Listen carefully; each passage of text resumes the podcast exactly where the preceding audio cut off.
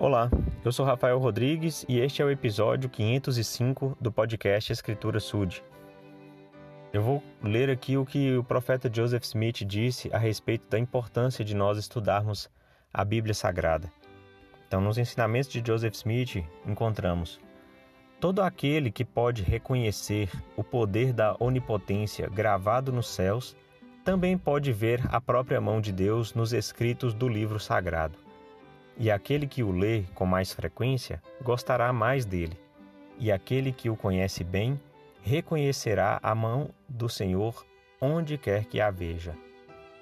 Então, gosto muito de como ele diz para a gente ler com mais frequência e que à medida que a gente lê com mais frequência, a gente vai gostar mais do livro sagrado que é a Bíblia. Então é fundamental que a gente possa ler a Bíblia, nos familiarizar com os livros, é, tentar compreender o contexto, aprender sobre como os profetas é, se esforçaram para manter essas escrituras. Porém, a gente precisa também ter um conhecimento que não é para ser o que mais é, se, se destaca a respeito da Bíblia, mas também não podemos desconsiderar, que é o fato de que à medida que ela foi sendo é, organizada, traduzida, transcrita, né, porque antes para se ter uma cópia era necessário fazer isso manualmente, né, não tínhamos como pedir para imprimir de novo, somente como agora, né?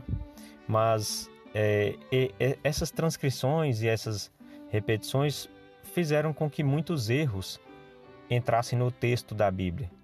Então, quando ela foi revelada pelo Senhor aos profetas, apóstolos e todos aqueles que, que a escreveram, originalmente foi perfeita, mas ao longo do tempo alguns erros foram sendo é, mantidos ali por causa da falha dos próprios homens que se ocuparam de, de copiar a Bíblia novamente.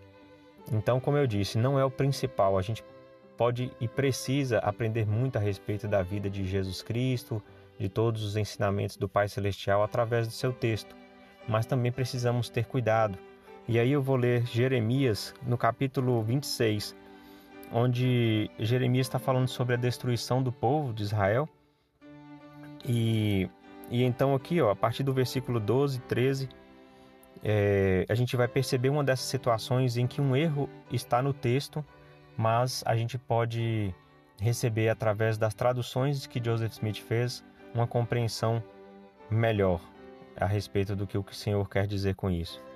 Bom, então aqui diz: E falou Jeremias a todos os príncipes e a todo o povo, dizendo: O Senhor me enviou para profetizar contra esta casa e contra esta cidade todas as palavras que ouvistes.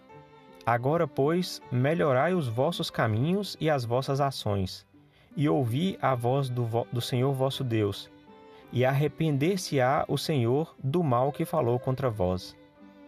Então, olha só esse final. Aqui na Escritura, essa é a tradução de João Ferreira de Almeida, que diz: E arrepender-se-á o Senhor do mal que falou contra vós. Ou seja, aqui diz que o Senhor se arrependeu, ou precisava se arrepender, de ter falado mal do povo. Então, nosso Pai Celestial e Jesus Cristo, eles não têm que se arrepender de nada. Tudo o que eles fazem é certo. Eles não cometem erros, eles não cometem pecados. E é por isso que a gente precisa é, ter cuidado com o texto somente da, da Bíblia, sem se importar, no caso da versão é, da Igreja de Jesus Cristo dos Santos dos Últimos Dias, com as notas de rodapé. Eu fa frequentemente falo sobre as notas de rodapé. E aqui a gente tem uma observação a respeito da tradução correta.